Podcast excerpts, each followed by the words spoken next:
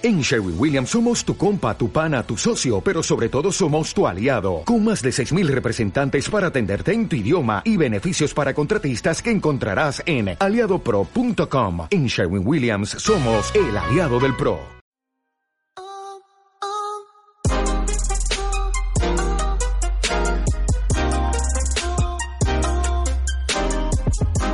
Bienvenido al episodio 40 del podcast de chelaglow.com, donde hablamos sobre actualidad, trucos, tecnología y aventuras sobre dos ruedas, ya sea en bici o en moto, y si es por tierra, mejor. Hoy vamos a hablar de la importancia de mantener la inercia o el flow cuando conducimos nuestra bicicleta, ya sea en enduro, en descenso e incluso en subida.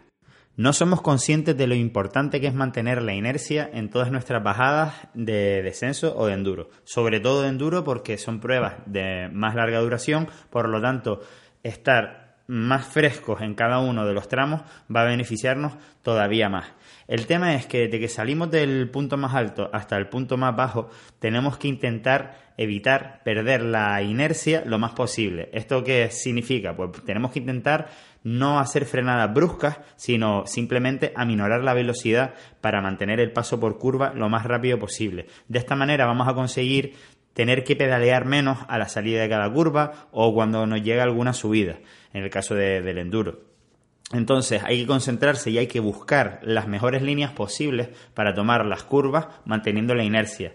Y es que muchas veces la línea recta en una curva no es lo más rápido, es decir, lo que llamamos el tiralínea. A veces mm, nos conviene más ir por fuera y aprovechar un peralte si vamos a conseguir mantener esa inercia a la salida de la curva.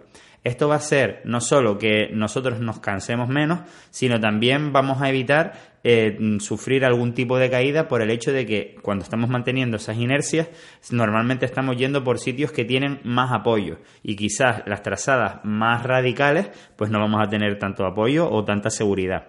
Hay una teoría que, que es la siguiente, si la liamos en una de las curvas del principio del descenso o del tramo de enduro, pues eso va a repercutir en la inercia que consigamos mantener hasta el final del tramo. Por lo tanto, una bajada perfecta hay que hacerla desde el principio, porque todo va a hacer que cambie nuestra bajada en el resto del circuito. Eso significa que hay que concentrarse y buscar las trazadas perfectas para que vaya todo, digamos, mm, con mucha inercia y con mucho flow porque el problema es que cuando nos empiezan a salir las cosas mal, nos estresamos y nos aceleramos e intentamos recuperar tiempo, frenando más tarde la curva y pedaleando al máximo posible al salir de ella. Y esto realmente es contraproducente porque el trabajo se nos va acumulando y nosotros nos vamos cansando. Y sin darnos cuenta, pues al final vamos a aflojar muchísimo el ritmo. Hay veces que incluso podría ser bueno no pedalear demasiado antes de una curva si sabemos que de igual modo vamos a tener que frenar. De esta manera podemos conservar energía para darlo todo en un momento que sea completamente indispensable, pedalear todo lo que podamos.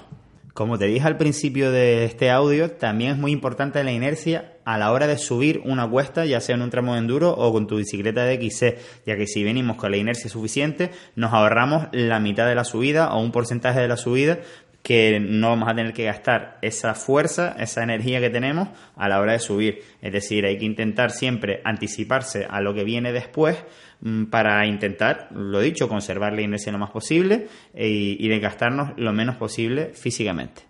Para aprovechar el flow y las inercias que tenemos, la bicicleta también nos puede ayudar más o menos, dependiendo del setting de suspensiones que tengamos, si las tenemos que absorban todas las piedras que haya, pues entonces vamos a ir frenando poco a poco. Si las tenemos más duras, de tal manera que la bicicleta pase por encima de las piedras y no se meta en los agujeros, pues vamos a conseguir mantener mejor las inercias. Del mismo modo que con ruedas más pequeñas, como podría ser unas 26 pulgadas o 27 y medio, vamos a mantener menos inercias que con una rueda 29. Del mismo modo que por el contrario, para obtener esa inercia la vamos a obtener más rápidamente en una rueda más pequeña, en una 26 o en una 27, que en una 29. Pero una vez que ya la tenemos, es mucho mejor que la rueda sea más grande para conservar este flow. Mantener la inercia también nos va a ayudar en barro y en piedra mojada. ¿Por qué? Porque vamos a pasar menos tiempo tocando la superficie resbaladiza.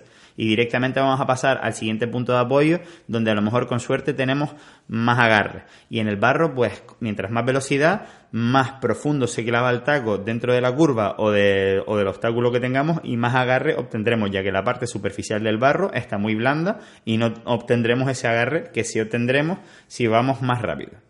Esto lo podemos entrenar pues siendo conscientes de lo que vamos a mejorar si mejoramos nuestro flow. Es decir, puedes, puedes hacerte alguna que otra bajada en tus entrenamientos sin dar pedales quitando la cadena o simplemente siendo consciente de que no puedes dar pedales. Esto es una muy buena manera de entrenarlo y otra, por ejemplo, también podría ser ir a un, a un campillo, a un pump track para, pues eso, para ir con una bicicleta eh, sin pedalear y aprendiendo a absorber y a impulsarte con los, con los saltitos que hay en el circuito y así también aprendes mucho a conservar la inercia.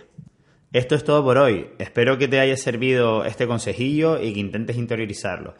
Espero tus comentarios sobre todas estas cosas en chelaglo.com, donde encontrarás el canal de YouTube y otros medios de contactar conmigo, además de todos los productos de Chelaglo, una marca de ropa y complementos relacionados con este mundillo que tanto nos gusta. Gracias por tus valoraciones de 5 estrellas en iTunes y tus me gusta en iBox y Spotify. Hasta la próxima, puntal.